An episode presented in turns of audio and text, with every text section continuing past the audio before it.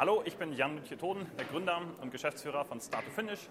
Wir machen Recruiting für Startups. Das heißt sowohl für Tech-Startups als auch E-Commerce und FBA-Startups. Sind auch einige Venture-Builder dabei oder Inhouse-Ventures. Und wir machen zwei Sachen. Zum einen vermitteln wir A-Player an Startups. Und das zweite ist, dass wir eine Academy haben, wo wir Startups dabei helfen, im Recruiting zu skalieren. So, herzlich willkommen. Ich werde jetzt fünf Sessions äh, von dem letzten oder vorletzten Seller Barcamp aus München hochladen, damit ihr mal einen Vorgeschmack davon habt, was euch bei dem nächsten Seller Barcamp in Berlin erwarten wird. Ähm, ich sage ganz kurz an, wer die Referenten sind und äh, jede Woche wird es dann eine neue Episode geben. Also Nummer eins ist Christian Otto Kelm zum Thema Flat Files. Nummer zwei Sebastian Herz äh, zum Thema Sourcing Hacks und Produkte in Europa zu sourcen. Nummer drei ist Mareike Geidis, ähm, eine äh, PPC äh, Hackliste, Top 10 PPC-Hacks. Äh, Nummer 4 ist Jan Lütje Toden äh, zum Thema Recruiting für E-Commerce-Seller. Und zuletzt gibt es eine Podiumsdiskussion zum Thema Exit, unter anderem mit Jens Vase die Sessions sich anzuhören als Audiospur, das, das, das hat einen hohen Mehrwert und das macht durchaus Sinn, aber am meisten Sinn macht es natürlich, äh, wenn man live mit dabei äh, ist. Ähm, Diesmal wird sogar das, diesmal wird es das beste Barcamp aller Zeiten sein, weil wir werden es auf Englisch moderieren, ähm, so wie schon in Portugal. Das heißt, da hast du jetzt auch nochmal die ganzen internationalen Perspektiven von, von Sellern aus den USA oder aus Asien. Das hast du normalerweise nur wenn du auf eine Konferenz in den USA bist. Ja, aber da kostet ja schon der, der Flug irgendwie äh, ein paar hundert Dollar und das Hotel und, und, und die Konferenz und was weiß ich. Ja, das heißt, da bist du da mit ein paar tausend Dollar dabei.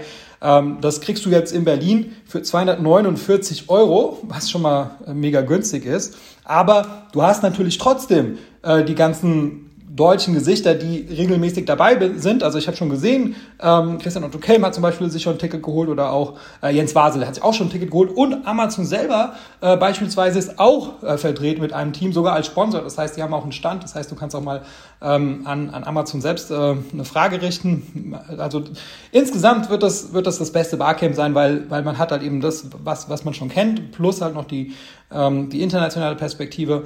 Ähm, genau, sollte eigentlich ein, ein No-Brainer sein, äh, dahin zu gehen. Aber um nochmal ein bisschen zu incentivieren, mache ich noch einen, einen Gutscheincode.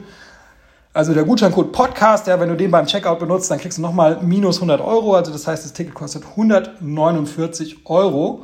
Und ich denke, jeder normale Mensch wird jetzt einmal kurz auf Pause drücken und auf stellarbarcamp.com gehen. Ja, der Link ist auch in der Beschreibung und sich jetzt das Ticket holen. Ja, wenn noch nicht geschehen. Ähm, genau, so, aber jetzt genug Werbung, obwohl das ist, das ist nicht mal Werbung, das ist eigentlich schon Content. Aber jetzt genug Content von mir und jetzt kommt nochmal der, der angekündigte Content. Viel Spaß dabei. Ich habe euch heute ein paar Sachen mitgebracht zum Thema Recruiting, aber zuerst ein, zwei Fragen. Zum einen, wie groß sind eure Firmen, damit ich es in etwa einschätzen kann? Wer hier ist alleine unterwegs? Sehr gut. Wer hat so 0 bis 10 Mitarbeiter oder arbeitet in Firmen mit 0 bis 10 Mitarbeitern? Sehr gut. Hat zwei Jobs, der Mann. Einmal alleine und einmal 0 bis 10 Mitarbeiter. Wer hat so 10 bis 50 Mitarbeiter? Auch? Drei Firmen. Das erste ist wahrscheinlich die Holding, wo du alleine bist oder so. Und ähm, zuletzt, wer hat mehr, also 15, was hatten wir? 0 bis 10, 50 bis 100? Jemand 50 bis 100 Mitarbeiter? 100 aufwärts? Okay, also hauptsächlich Leute, die alleine arbeiten und so 0 bis 10, 10 bis 50 Mitarbeiter.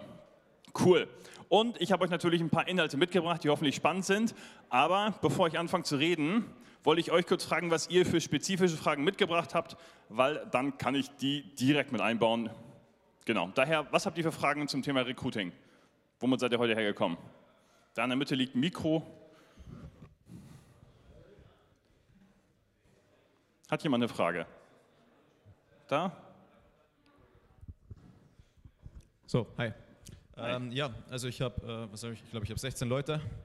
Und ähm, was ich gerade merke oder so ist, ähm, ich habe eigentlich jetzt immer versucht in den letzten Jahren, auch vor Corona schon, ein Team vor Ort aufzubauen, weil ich auch Lager. Ein was? Ein Team vor Ort aufzubauen, ja. ähm, weil ich auch ähm, ja, selbst Lager und alles Mögliche mache.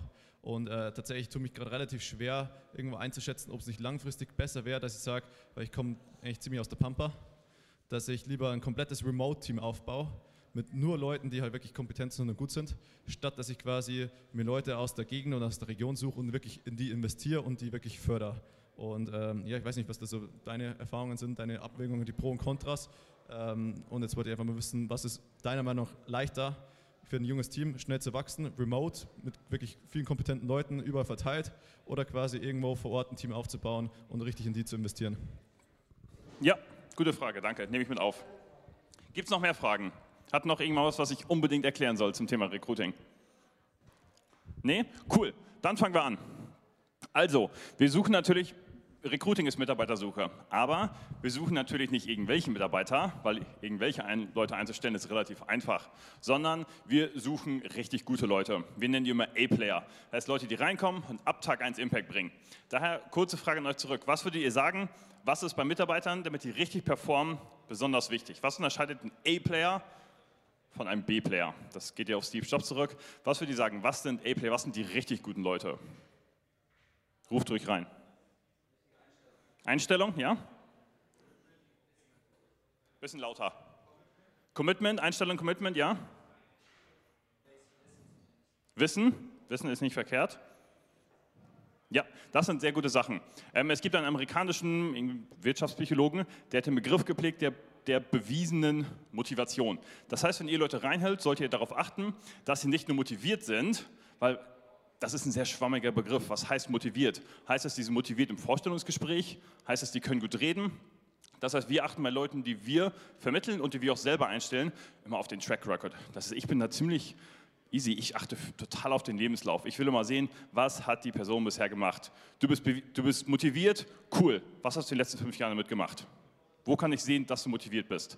Wo hast du selber was angefangen? Zum Beispiel, wir haben zwei junge Leute bei uns im Team. Wir sind jetzt knapp zehn Leute. Und ich habe zwei Leute, die sind Tick jünger, beide 22, 23.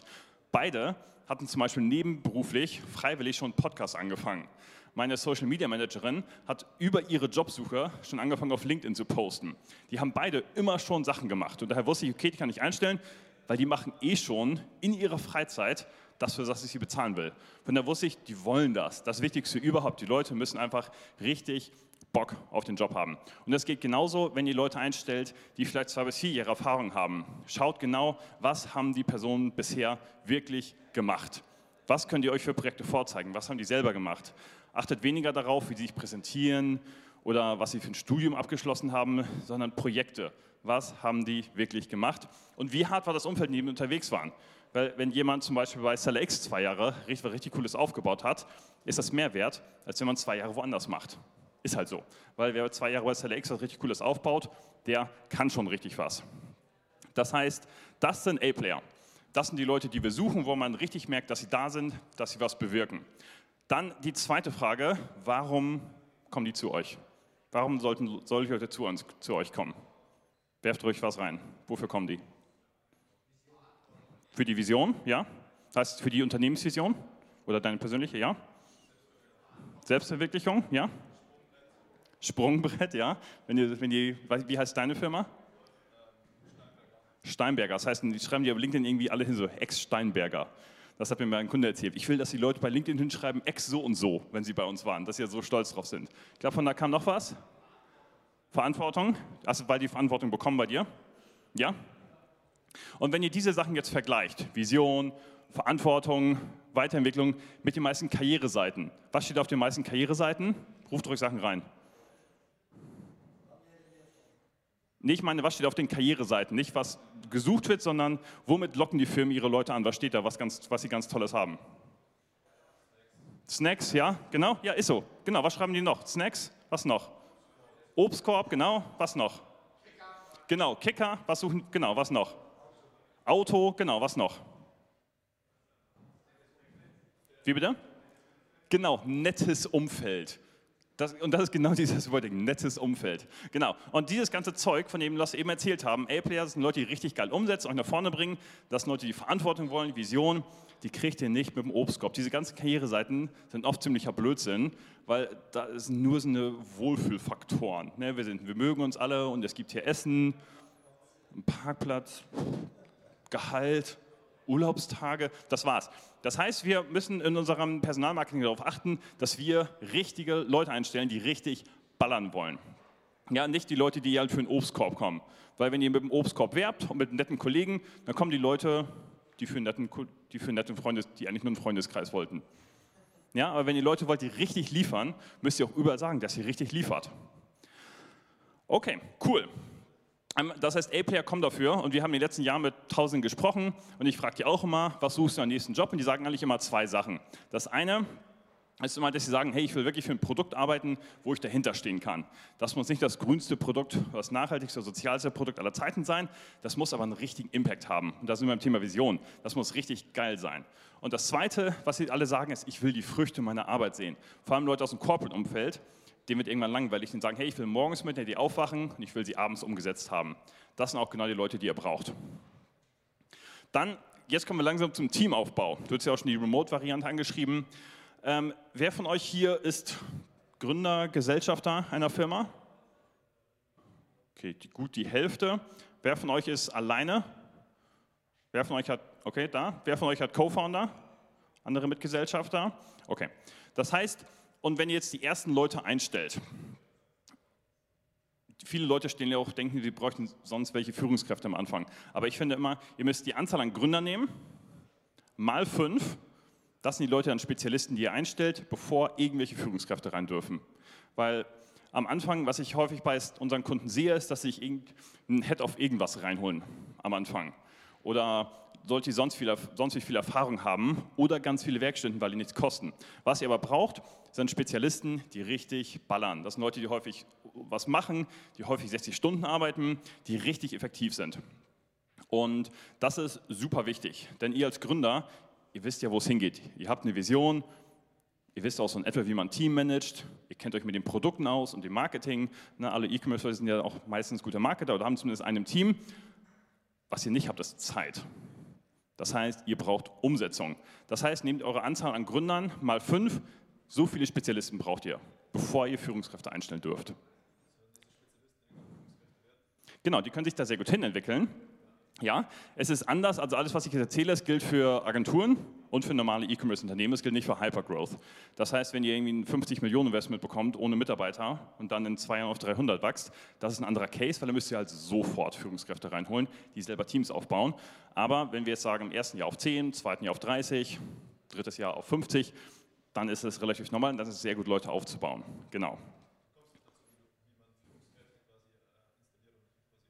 Genau, da komme ich jetzt zu. Weil die ersten, 10 bis 50, die ersten 0 bis 10 Mitarbeiter, nur Spezialisten. Jetzt geht es ums Wachstum von 10 auf 50. Weil wenn wir von 10 auf 50 wachsen wollen, heißt das bei zum Beispiel Agenturen, dass es läuft. Man weiß, wie man an Kunden kommt, man hat eine Dienstleistung, die klappt, man ist halbwegs bekannt. Und bei E-Commerce-Unternehmen mit 10 Mitarbeitern oder mehr heißt es auch, da läuft es im Grunde genommen. Ne? Man, hat den, man weiß schon mal, wie es geht, aber jetzt geht es ums Skalieren. Wenn ihr jetzt aber noch mehr Leute einstellt, dürft ihr sie nicht mehr alle selber managen. Ich habe letztens mit einem Bekannten gesprochen, ähm, der ist auch Gründer einer Firma, der hat 22 Leute unter sich ohne Führungskräfte. 22.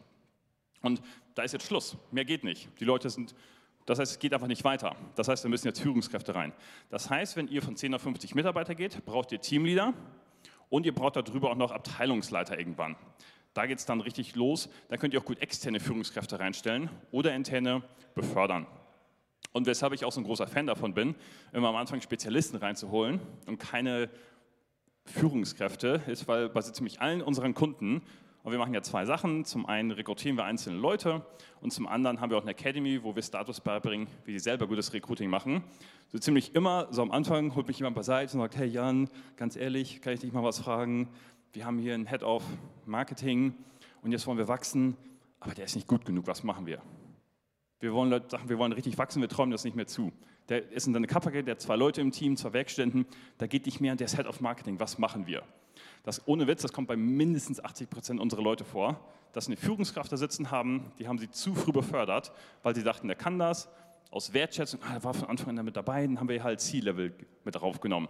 Und dann kommt der Knackpunkt, wo die Person es nicht mehr kann, aber den höchsten Titel innerhalb einer Abteilung hat. Und dann habt ihr ein richtiges Problem. Daher am Anfang nur Spezialisten reinholen und dann richtig Hammerleute von außen einstellen oder langsam befördern. Das heißt zuerst Teamleads, wenn die euch ausgehen, dann Head darüber. Aber nicht sofort irgendwie zwei Leute haben und Head of Sales einstellen, weil das bringt nichts. Ähm, die Leute kommen dann für den Titel, das läuft nicht gut. Das heißt, wenn ihr von 10 bis 50 Mitarbeiter wächst, müsst ihr langsam anfangen, eine richtig gute Führungsriege aufzubauen. Und ich würde euch allen empfehlen, das hier ist, dass ihr euch mal ein Zukunftsorganigramm aufstellt. Das heißt, denkt mal in die Zukunft, denkt mal, okay, in zwei Jahren, wie soll das Ganze aufgebaut sein? Wenn wir 25 Millionen Umsatz machen, wie soll es aufgebaut sein? Wenn wir in die Series B raisen, das heißt, wir haben jetzt Series A geraced, 5 Millionen, wenn wir 25 Millionen raisen, wie soll die Firma aufgebaut sein? Das heißt, welche Departments gibt es? Wie viele Führungskräfte braucht ihr? Wie viele Teamleads?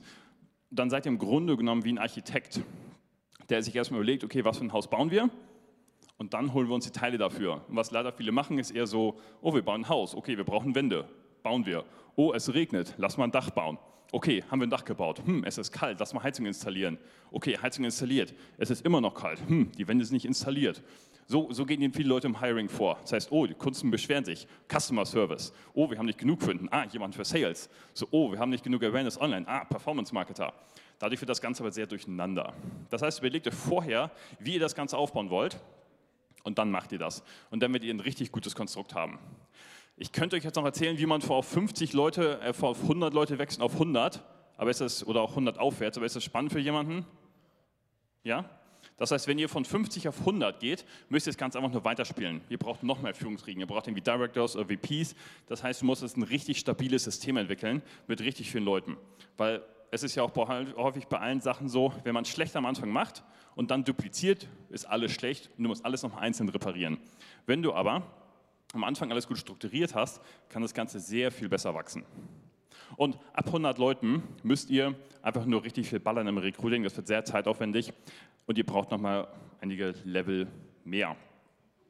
Ähm, dann zum Thema Recruiter-Einstellung oder HR. Haben Leute, haben welche von euch schon Angestellte im HR oder Recruiting? Ja? Halbzeit oder Vollzeit oder Teilzeit? Genau, Schwestern Teilzeit, sehr gutes Beispiel. Das heißt, ähm, ihr braucht am Anfang noch niemanden Vollzeit im Recruiting. Das heißt, ihr könnt gut bis 20, 30 Leute das alleine machen oder mit zum Beispiel einer Assistenz, ähm, die es noch mitmacht. Ab 20, 30 Leute müsst ihr eine Person Vollzeit einstellen und bei 50 in etwa eine zweite. Und dann könnt ihr es aufsplitten und bei 100 dann nochmal zwei. Das heißt, du hast etwa 2 bis 4 Prozent eurer Firma sollten People Management sein und Recruiting, aber nicht mehr. Macht das Sinn? Ja? Okay. Cool. Dann, ähm, wir kommen erstmal zu deiner Frage mit dem Remote aufbauen oder vor Ort. Wer von euch ist eine pure Vor-Ort-Firma? Eins, zwei. Wer von euch ist Hybrid, also vor Ort und Remote? Ja, und wer von euch ist nur Remote, bis auf Lager und sowas? Okay, cool. Das heißt, Schwerpunkt, ich würde sagen, jetzt 60 Prozent hier sind Hybrid, 30 Prozent sind rein Remote, 10 Prozent sind vor Ort. Und eine Frage war, ihr seid 16 Leute, ihr seid in der Pampa, euch gehen die Leute aus in der Pampa. Und jetzt geht es darum, trotzdem schwierig, trotzdem da Leute einstellen oder remote aufbauen. Es geht beides. Es gibt auch in vielen kleineren Städten richtig gute, große Teams. Ihr müsst nur darüber nachdenken, dass es viel schwieriger ist. Es gibt, der Talentpool ist einfach viel kleiner, viel kleiner. Und ähm, es geht trotzdem, muss ein bisschen anders rangehen. Zum Beispiel klappt da Performance Marketing sehr gut für Stellenausschreibungen, weil du einfach alle Leute im Postleitzahlengebiet um 25 Kilometer Umkreis ansprechen kannst. Das heißt, es ist relativ leicht, als Arbeitgeber ein richtiger Platzhirsch zu werden für digitale moderne Jobs. Das ist relativ easy, es sind aber weniger Leute. Und gleichzeitig, wenn ihr jetzt alle Leute remote ansprecht, habt ihr einen viel größeren Talentpool. Habt ihr auf mal ganz Deutschland oder ganz Dach oder ganz Europa, je nachdem, ob ihr Deutsch oder Englisch arbeitet. Von daher habt ihr einen viel größeren Pool. Ihr müsst die Leute, aber das ist aber nicht so leicht, so ein, eine starke Arbeitgebermarke aufzubauen, weil der Pool natürlich viel größer ist. Das heißt, in einem kleinen Pool kann man sich natürlich viel stärker abgrenzen. Aber ich glaube, mein Tipp wäre, mach so, wie du willst. Also ganz ehrlich, mach das, was du Bock hast. Ist beides nicht leicht. Und Hybrid ist das, was viele Leute wollen. Ich habe mal eine LinkedIn-Umfrage gemacht, da haben irgendwie 500 Leute abgestimmt und ich habe die Leute alle gefragt, hey, die Leute, die einen Job haben, nicht die Gründer, was für einen Job wollt ihr haben? Wollt ihr vor Ort sein oder ein Vor-Ort-Job mit Homeoffice-Option oder ein Remote-Job mit Office-Option oder 100% Remote? Vor Ort haben nur 10% gesagt. Das heißt, 90 Prozent der Leute wollen nicht einen rein Vor-Ort-Job mehr haben. Dann bei dem, ich glaube, der ganz andere Kram sind daher 90 Prozent. Und bei dem Office-Job mit Remote-Option waren es, glaube ich, 20 Prozent. Das heißt, 70 Prozent wollten einen Remote-Job haben oder einen Remote-Job mit Office-Option. Ne, wenn du das nochmal auf deine Zielgruppe beziehst, ist es einfach verdammt schwer, nur vor Ort in der Pampa einzustellen. Aber es geht. Du brauchst einen langen Atem, musst viele junge Leute ausbilden, musst dich zum Beispiel mit Performance Marketing in deiner Region abgrenzen, kannst einen Fußballverein sponsoren mit irgendwelchen Trikots und so oder bei der Grundschule anhauen, du kannst in eine Berufsschule gehen, bei den E-Commerce-Leuten und einen Vortrag halten. Ne, solche Sachen musst du halt machen, um da vor Ort präsent zu sein. Aber letztendlich, guck, was eine Firma da aufbauen willst, mach, worauf du Bock hast.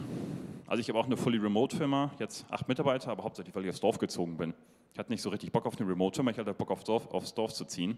Dann habe ich halt eine Remote Firma gehabt.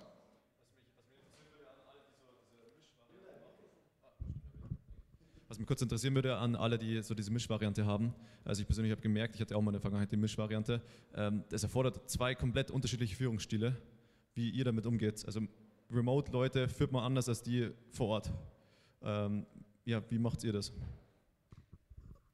Will jemand?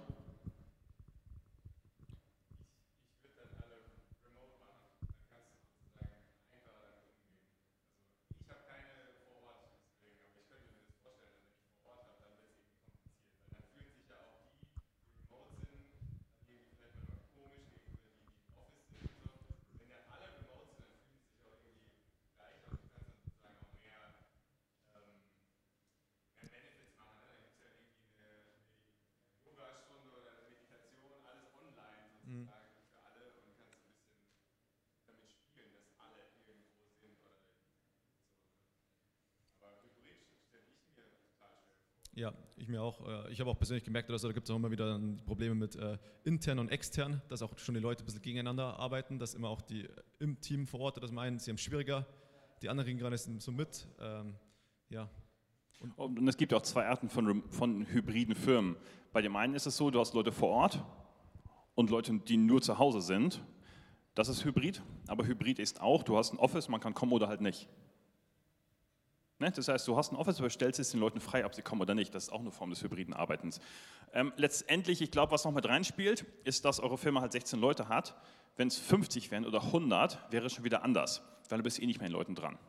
Das heißt, so und so brauchst ihr Prozesse. Denn es ist eigentlich letztendlich egal, finde ich, ob die Firma remote ist oder im Office. Ihr müsst eh Prozesse haben. Das darf eh nicht sein, dass ein Prozess nicht funktioniert, nur weil man sich nicht zufällig über den Flur läuft. Also wenn wir uns treffen, ich sehe, ah, ich muss, wie, wie heißt du? Ich heiße Manuel. Manu. Das heißt, ich, es kann ja nicht sein, dass meine Firma davon abhängt, dass ich Manu zufällig auf dem Flur treffe, um Sachen zu besprechen. Mhm. Ne, das kann ja nicht sein. Das heißt, wir brauchen E-Meeting-Formate, wir brauchen E-Prozesse, wir brauchen E-Vorgaben, wir brauchen E-Richtlinien und Performance. Also abgesehen ja. von Feedback und irgendeiner wöchentlichen und dergleichen, was, was sind so die essentiellen Kernprozesse da für dich? Genau.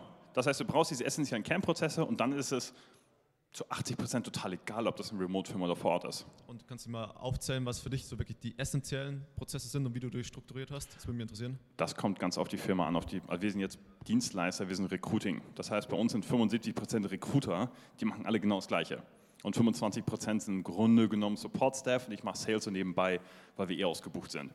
Und ähm, das heißt, bei uns das meiste, ja, es kommt auf an, zum Beispiel Admin Finance, bin ich nicht super drin habe ich mir, das war meine erste Mitarbeiterin, die macht das so. Und ich sehe die Zahlen. Ähm, zum Beispiel im Routing, im Recruiting haben wir halt genaue Prozesse. Das heißt, wir haben auf Docs runtergeschrieben, was wo gemacht wird. Dazu gibt es Videos. Und da gibt es auch bei S-Henna viele Unteraufgaben, damit man das Ganze abhaken kann. Ähm, aber da musst du einfach bei dir anfangen. Und das kannst du auch ganz gut machen mit diesem Zukunftsorganigramm. Das heißt, du hast eben die Zukunftsorganigramm und dann weißt du, wen du als nächstes einstellen willst und du überlegst dir, okay, was muss die Person überhaupt machen? Und dann musst du es auf einen Prozess runterbrechen. Und ich finde, ein guter Prozess ist, wenn ein Werkstudent es ohne Einarbeitung abführen oder ausführen könnte. Dann habt ihr einen sauberen Prozess. Aber wenn ein Werkstudent es nicht ohne Einarbeitung schaffen könnte, ist der Prozess nicht gut genug formuliert.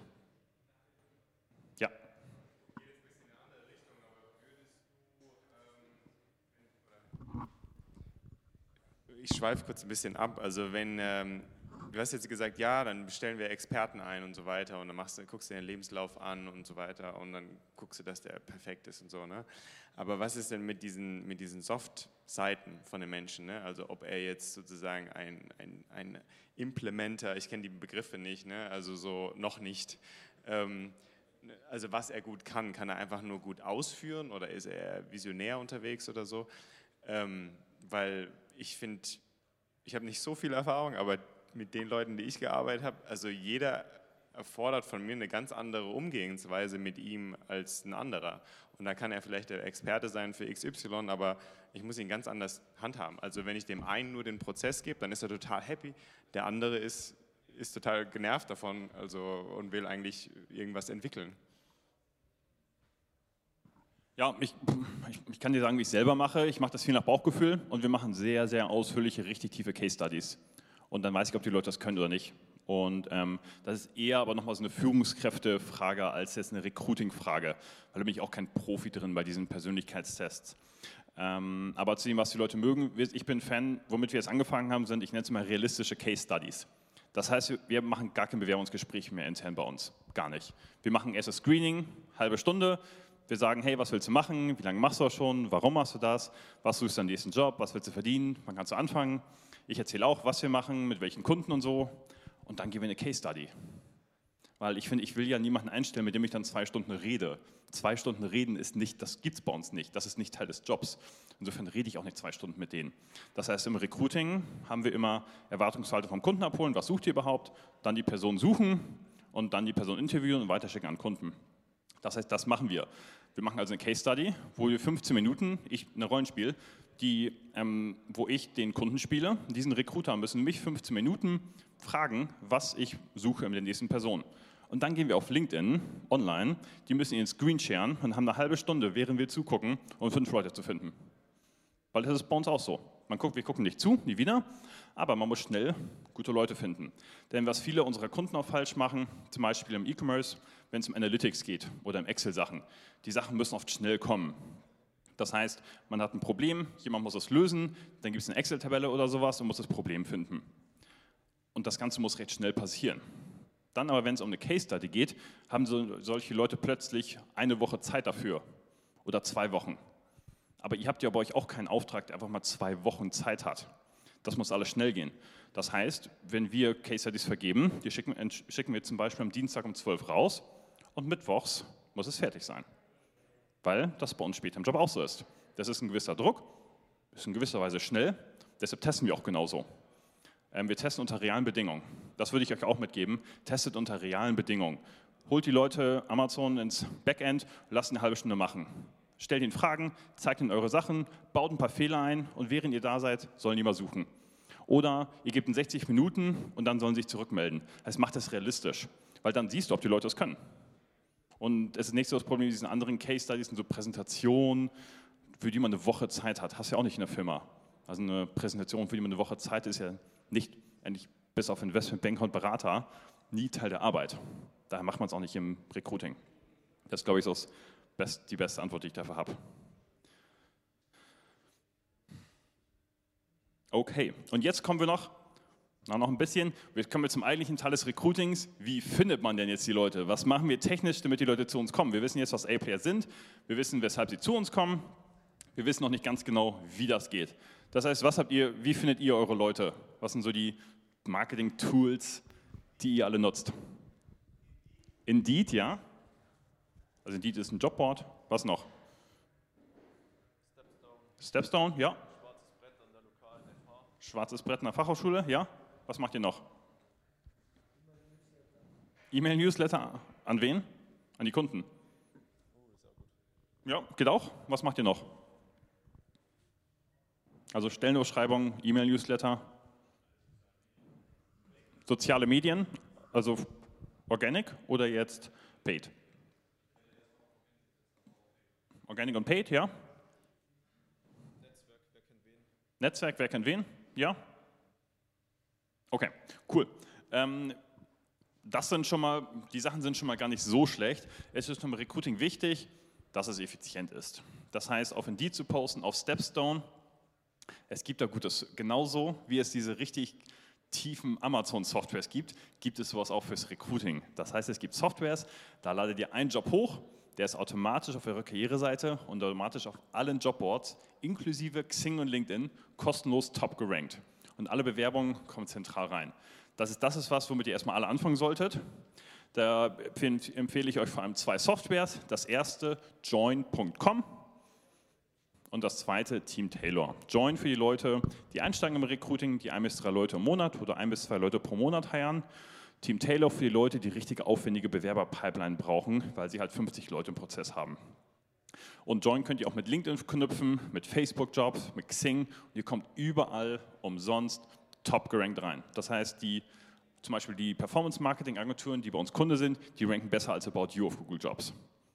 Und das ist easy. Das macht, das macht die Software mit ein paar SEO, mit ein bisschen SEO. Das ist echt mit einem guten Keywords. Das ist halt das Erste, was ihr alle braucht. Richtig top gerankte Jobs, aber auf überall auf einmal. Also fangt nicht an, irgendwo manuell Sachen hochzuladen auf einzelnen Jobboards. Dann bekommt ihr auch alle Bewerbungen überall rein. Das lohnt nicht. Join.com. Das sind ein paar Leute aus der Schweiz, die haben auch irgendeine so API zu LinkedIn geknackt. Deshalb sind es die einzigen, die umsonst auf LinkedIn Jobs listen können. Das ist richtig nice. Ich habe auch gerade wieder 10 kostenlose Jobs auf LinkedIn. Für 40 Euro im Monat statt 2000. Das ist das Erste.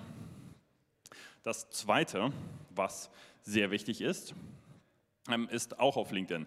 Das heißt, wenn ihr jetzt das alles gemacht habt, und wer, wer von euch ist viel, wer ist LinkedIn-User? Wer guckt da viel nach? Wer postet auf LinkedIn? Einer? Das ist gut. Also einer postet. LinkedIn ist ein ziemlicher Gamechanger. Das heißt, auch bei uns zum Beispiel intern, wir machen Recruiting. Ich glaube, den letzten elf Monaten haben sich irgendwie die Recruiting-Jobs verzweieinhalbfacht. Das heißt, die Anzahl LinkedIn-Jobs steigt schneller als Developer. Wir stellen die alle über Jobads ein und meine LinkedIn-Posts. Das machen wir gar nichts. Aber die Sachen ranken halt sehr gut. Das ist das Erste, was ihr braucht, sind Jobads. Dann könnt ihr es auch mit eurem LinkedIn-Profil connecten. Dann könnt ihr was posten und ganz oben auf eurem Profil ist dann dieser lila Hiring-Kringel. Darunter ist direkt der Job. Dann ist euer Profil sofort so eine Art Mini-Funnel. Das klappt vor allem für Leute gut, die remote arbeiten. Das heißt, die einen großen Bewerberpool aus Deutschland haben. Ähm, das zweite weiß nicht, Job-Ads, Job-Ads, Stellenausschreibung, Stellenausschreibung, Stellenausschreibung, Job-Ads. Genau. Das zweite, was auch sehr gut klappt, sind LinkedIn-In-Mails, denn wenn ihr die richtig cool macht, kommen die richtig gut an.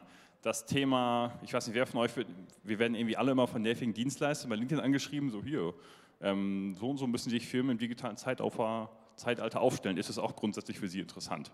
Ne, solche E-Mails bekommt man ja immer und die nerven.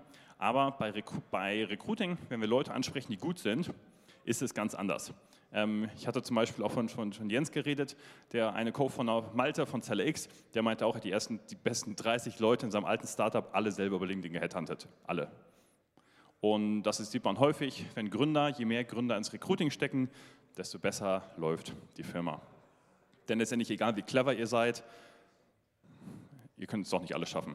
Das heißt, ihr braucht viele gute Leute und dann läuft der Laden auch. Das heißt, E-Mails könnt ihr machen, probiert es einfach aus. Und das dritte, LinkedIn-Post, gehen super. Ich habe auch schon, ich glaube, zwei Leute über ganz normale LinkedIn-Posts eingestellt und mache das teilweise für unsere Kunden. Die bekommen dann auch viele Bewerbungen nur von einem Post. Ich habe meine jetzige Finance Managerin über eine Facebook-Gruppe angestellt, habe ich was reingepostet mit einem schönen Bild von mir. Das klappt super. Das heißt an sich schon mit Job-Ads, die automatisch verteilt werden und mit LinkedIn-Posts könnt ihr nicht die meisten eurer Jobs füllen. Müsst ihr nicht gar nichts ansonsten mehr machen. Aber ihr müsst halt die Inhalte verstehen. Da sind wir wieder bei ganz beim Anfang, da schließt sich der Kreis. Nichts mit Obstkorb, nichts mit Kicker, nichts mit Klicke finden und freundschaftliche Umgebung, sondern arbeiten, Sachen erreichen, umsetzen, A-Player wollen bei euch arbeiten, weil sie ihren Job bei euch besser machen können, weil es bei euch mehr abgeht als überall sonst. Deshalb kommen die zu euch und nicht für einen Freundeskreis. Cool. Ähm, das waren so ein paar Inhalte. Habt ihr sonst noch Fragen?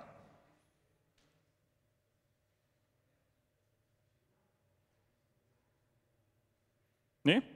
Cool. Dann sind wir relativ früh durch. Vielen Dank, dass ihr alle da wart. Viel Spaß bei den nächsten Sessions. Danke.